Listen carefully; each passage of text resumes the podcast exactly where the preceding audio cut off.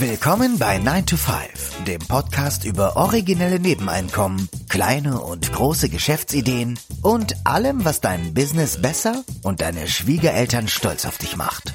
Es ist nie zu spät für einen Plan B. Hier sind deine beiden Gastgeber, Ruben Alvarez und Christian Schmid. Der Titel der heutigen Episode lautet Zwei Gründe, warum du finanziell unfrei bleibst. Diesmal reden wir nicht über Zinseszins, über äh, finanzielle Bildung oder über ETF-Sparpläne oder über Side-Hustles. Heute wollen wir vielmehr der Frage nachgehen, warum es Menschen gibt, die sich finanziell frei machen können und andere sich finanziell immer mehr versklaven. Also es geht ja mehr um eine oder bei dieser Frage eher um Psychologie als um Rationalität. Ja, weil die diese rationalen Argumente scheinen scheinen ja bei manchen Menschen überhaupt nicht zu fruchten.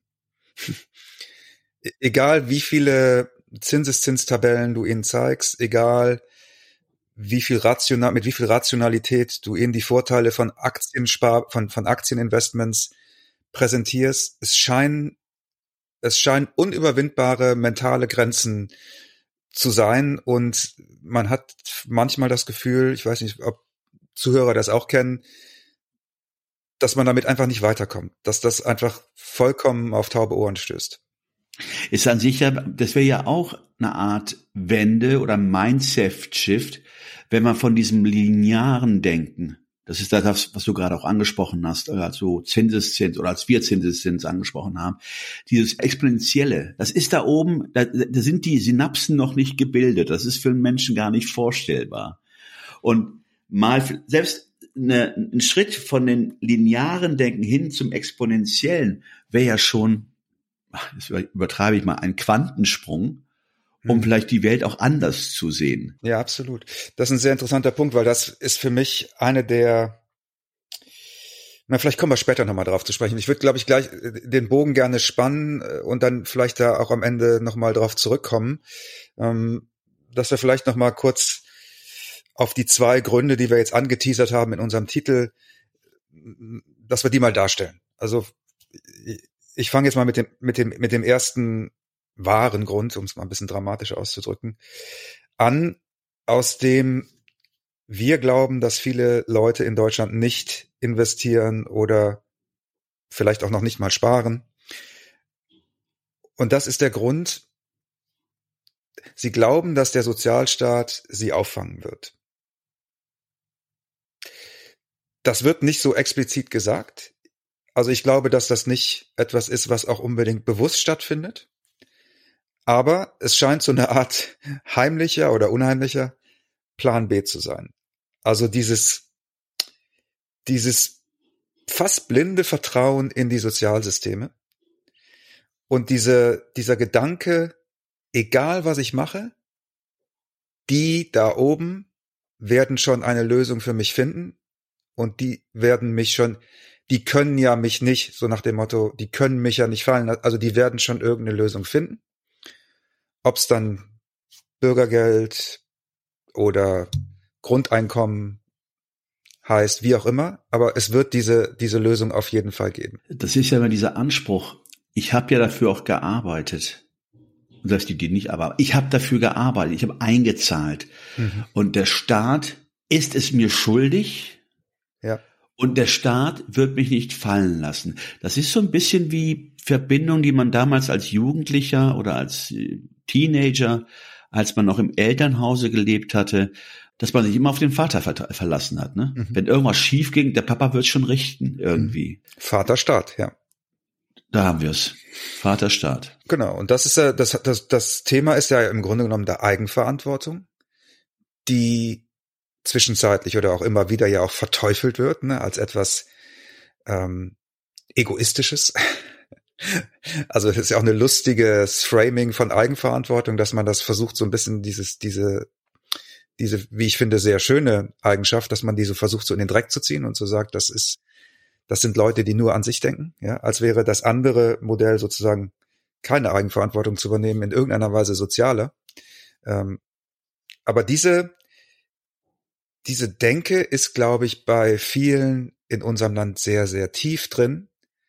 Und wie gesagt, ich glaube nicht, dass das, dass die Leute sich denken, bewusst denken, ja, dann kriege ich halt irgendwie 1195 Euro Bürgergeld und dann noch acht.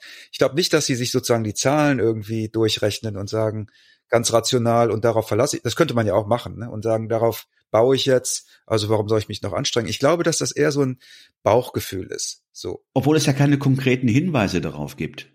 Dass, ja, das nein, dass, dass du im Falle von finanziellen Schwierigkeiten unterstützt wirst. ja, das stimmt. Am Ende bleibt immer noch dieser Glaube, wahrscheinlich auch aufgrund von Konditionierung oder ja. fehlendem Wissen, wie du schon sagtest, bestehen. Ja, genau. Ich, mir fällt immer dieses Bild ein von diesem Jungen, der, der, die, der die, die, die Augen oder das, die Augen oder das Gesicht verdeckt und ja einfach nur hofft, dass alles an ihm vorbeigeht oder dass er nicht gesehen wird oder dass mhm. Wir wissen es zwar nicht besser, aber es wird schon irgendwie gehen. Ja, und ich habe das, ich habe mal, ich habe mich so gefragt, was sind das eigentlich für persönliche Eigenschaften, die so eine Mentalität möglich machen? Ne? Also da ist mir so gekommen, das ist eine, da ist so eine so ein gewisser Starrsinn drin, so eine fehlende geistige Flexibilität. Ja, das, was du ja auch, ähm, wo wir vielleicht auch noch drüber sprechen, ist so was wie ähm, wie ex exponentielles Wachstum hat, ne, hatten wir ja auch schon drüber gesprochen. Das sind ja, das sind ja so Konzepte, die, die weiten ja den eigenen Geist sozusagen. Ne? Die muss, die, die kommen, für die meisten sind die ja nicht so natürlich, sondern das ist ja eine gewisse Anstrengung, eine gewisse, ja, weiß ich nicht, wie beim, beim Fitnessstudio, ne? Die erste Woche ist halt, ist halt einfach nur anstrengend und, und blöd. So. Und dann irgendwann, aber diese, diese Anstrengung auf sich zu nehmen mit dem, mit dem, mit dem Bewusstsein, dass da irgendwas Besseres daraus entsteht, was ja letztlich jede, jeden Lernprozess ausmacht, ist, ist eben das, vor dem sich ja viele offensichtlich total verschließen. Also das, die, die, man hat den Eindruck, dass sie gar nicht, dass sie gar nicht in diese Richtung weiterdenken möchten, sondern dass sie einfach mit diesem diffusen Gefühl der Vollversorgung äh, weitergehen, ja und und und und so einer, mit so einer blinden Hoffnung äh, und so Scheuklappen, wie du es ja auch gerade so beschrieben hast mit dem Kind, das sich versteckt, äh, einfach immer weiter, immer weitergehen. Man kann das Kind ja auch beim Namen nennen. Ähm, vielleicht ist es wirklich äh, Denkfaulheit. Mhm. Du hast gesagt, fehlende Flexibilität. Starrsinn hast du gesagt. Lethargie. Man, da gibt es ja viele Bezeichnungen dafür. Aber diesen extra Schritt zu gehen, aus dem Gewohnten auszubrechen, wir hatten das auch mal in Episoden so beschrieben, denken, bis der Arzt kommt, also denken, mhm. bis es weh tut. Also mhm. nicht in, in gewohnten, konditionierten Rahmenbedingungen zu denken, sondern darüber hinaus neue Wege zu finden.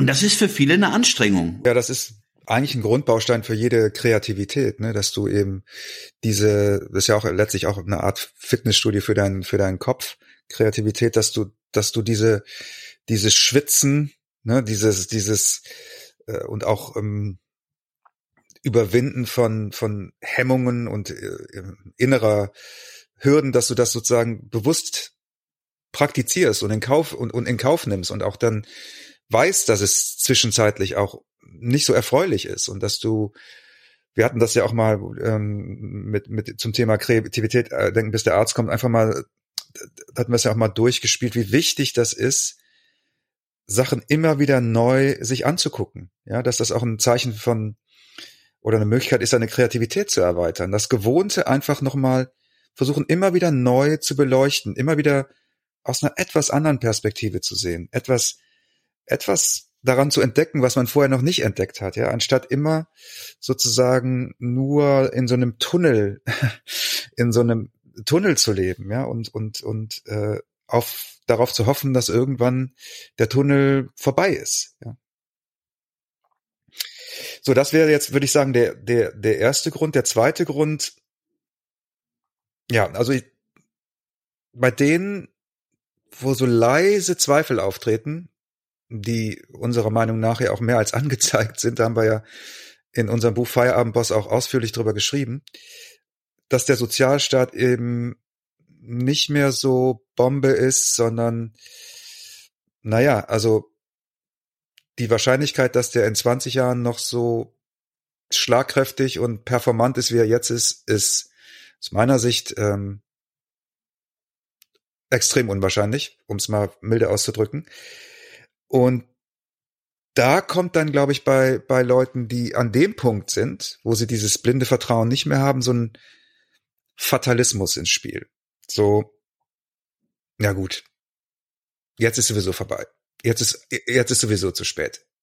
Also, wenn ich jetzt anfange mit 50, dann äh, jetzt äh, noch irgendwie einen Sparplan einzurichten oder so. Also, also ich meine, abgesehen davon, dass ich mir das überhaupt nicht leisten kann, weil es eben Konsumverzicht bedeutet, äh, sagen, äh, das, das bringt ja jetzt sowieso nichts. Also 50 Euro im Monat, dann kann ich kann ich direkt sein lassen. Aber das ist genau dann das Resultat dieser Konditionierung, also diese negativen Einstellungen, die man da jetzt pflegt, führen ja letzten Endes dazu, du hast es ja gesagt, dass man nicht bereit ist, den Konsum zu reduzieren und somit keine Möglichkeiten hat, Geld zu sparen. Und dann frage ich mich immer, weil du gerade sagtest, ich bin zu alt, das ist zu spät, ich bin, ich bin jenseits der 40, jenseits der 50.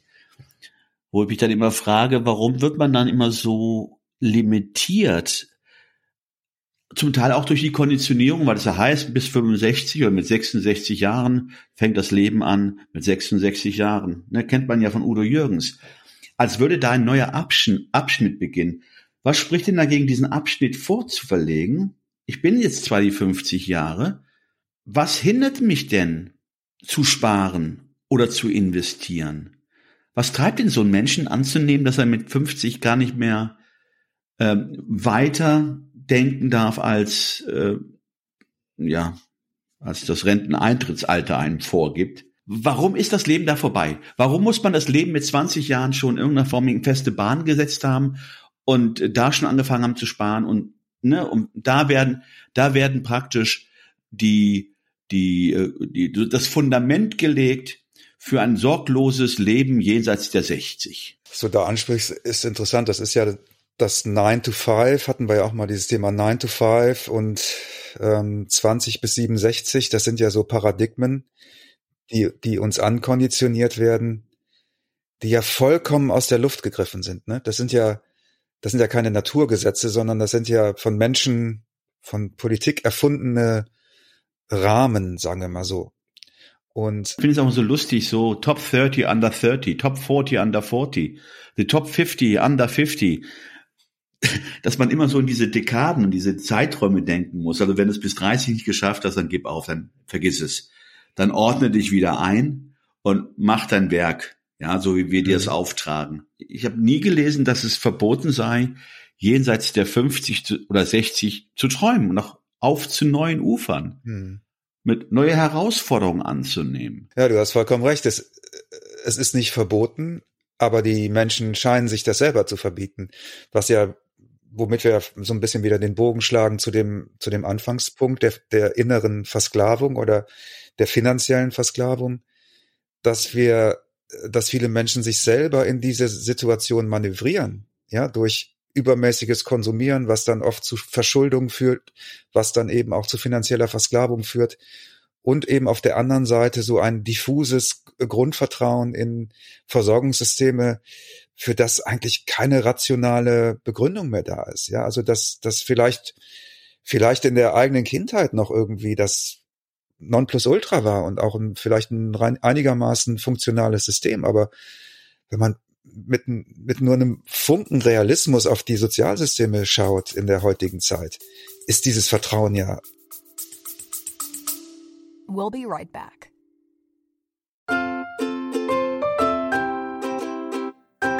Es ist Zeit für Werbung in eigener Sache. Aber keine Sorge, wir machen es kurz und schmerzlos. Wir, also Christian Schmid und Ruben Albert Barrera, die Leute hinter dem 9-to-5 Podcast, wir haben ein Buch namens Feierabendboss geschrieben. In diesem Buch zeigen wir, dass es möglich ist, deine eigenen Wege zur finanziellen Unabhängigkeit zu gehen, ohne komplizierte Finanzbegriffe oder trockene Ratschläge. Versprochen. 33 realistische Ideen für Nebenjobs sind darin enthalten, die du starten kannst, ohne deine Ersparnisse zu plündern. Es geht darum, dir mehr Optionen zu bieten, weniger abhängig von deinem 9-to-5-Job zu sein. Denk darüber nach, es deinem Chef bei der nächsten Kaffeepause zu erzählen. Hey Chef, ich werde mein eigener Chef. Feierabendboss ist ab sofort erhältlich. Überall, wo es gute Bücher gibt. Also schnapp es dir und lass uns zusammen auf die Reise gehen. Zu der Freiheit, die du verdienst.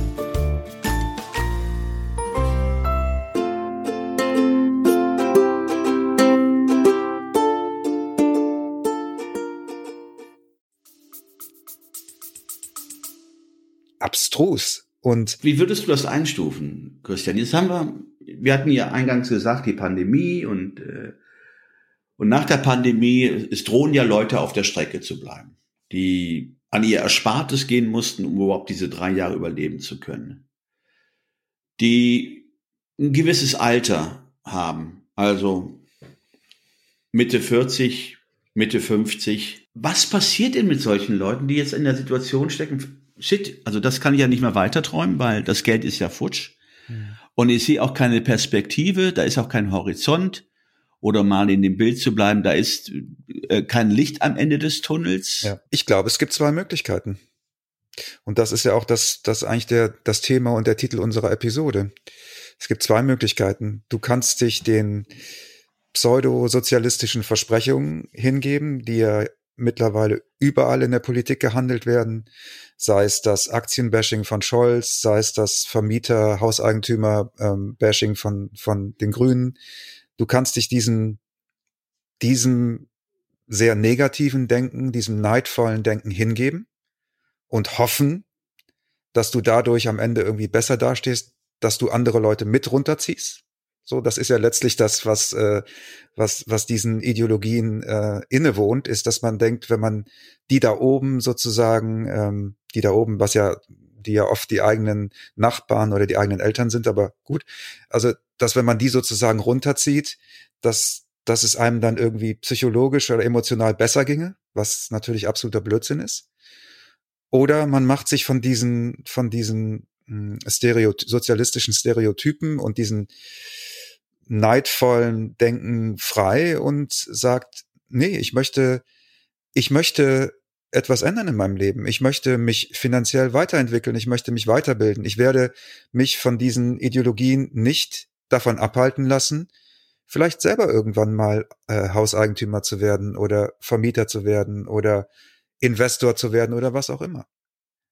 Das sind, glaube ich, die, die zwei Möglichkeiten. Und das bedeutet eben, dass man ja außerhalb der eigenen Gewohnheit und der eigene Komfortzone sich bewegt, oder? Was wir eben auch schon angeschnitten haben, das äh, setzt ja voraus, dass Menschen, ja, wie soll ich sagen, dieses Schema durchbrechen. Also Menschen scheuen oft davor, ihre Denkweise zu ändern.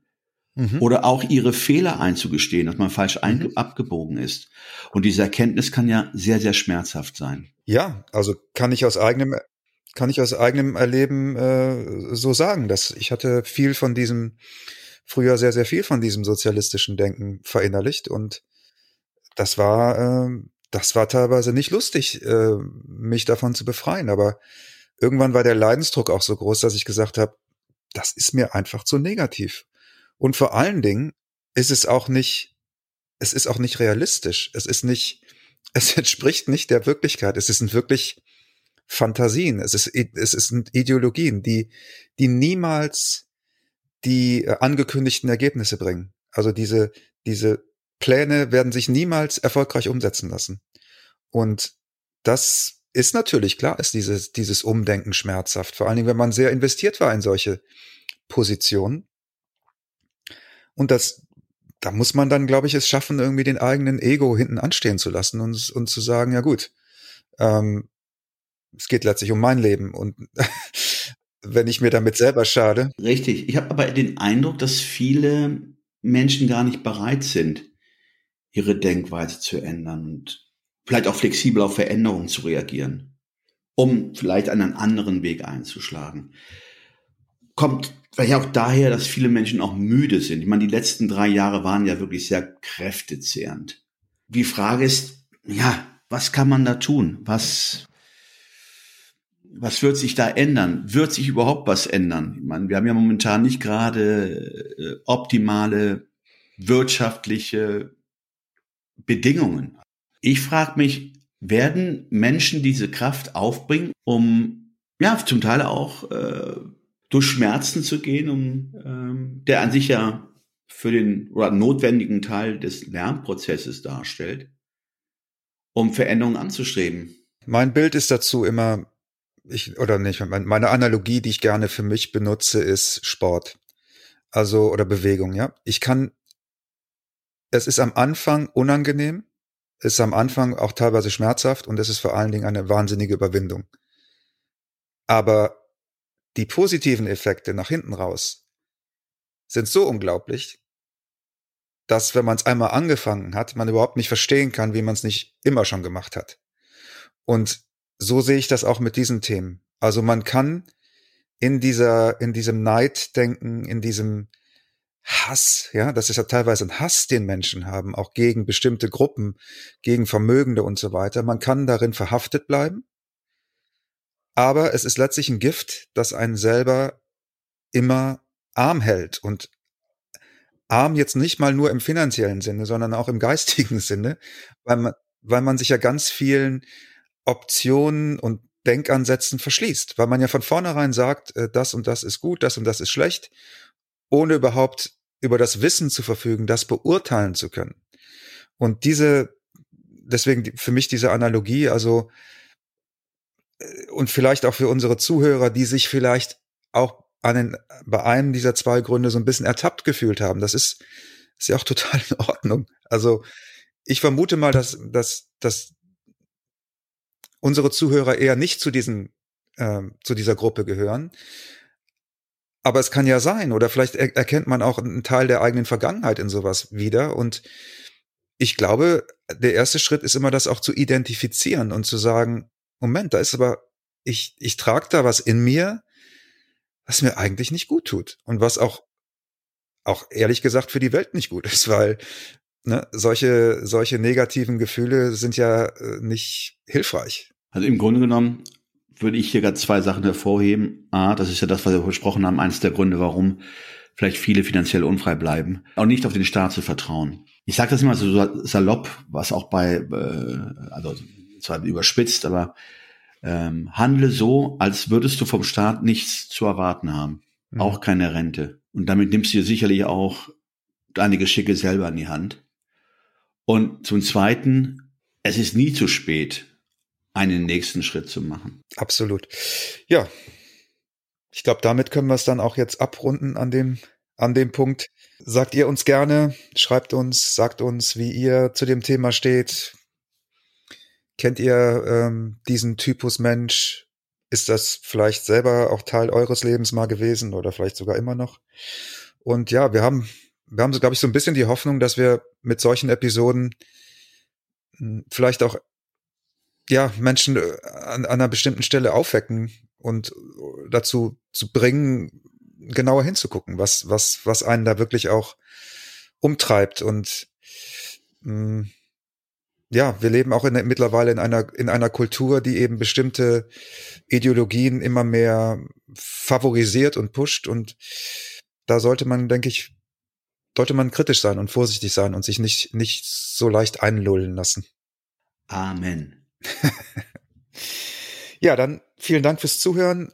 Wenn ihr unseren Podcast mögt, dann schreibt uns gerne eine Rezension bei einer der Plattformen ähm, oder auch bei Google. Das geht, glaube ich, auch, ne?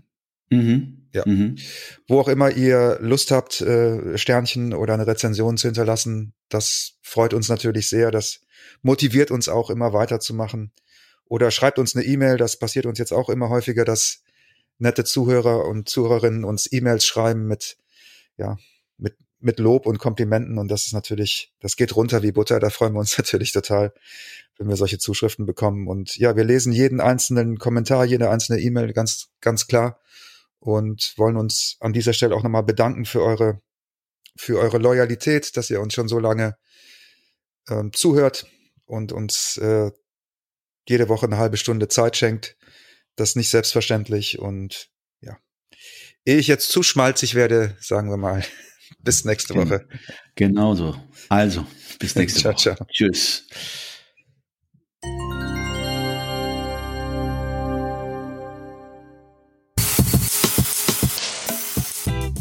Das war 9 to 5, der Podcast von Christian und Ruben.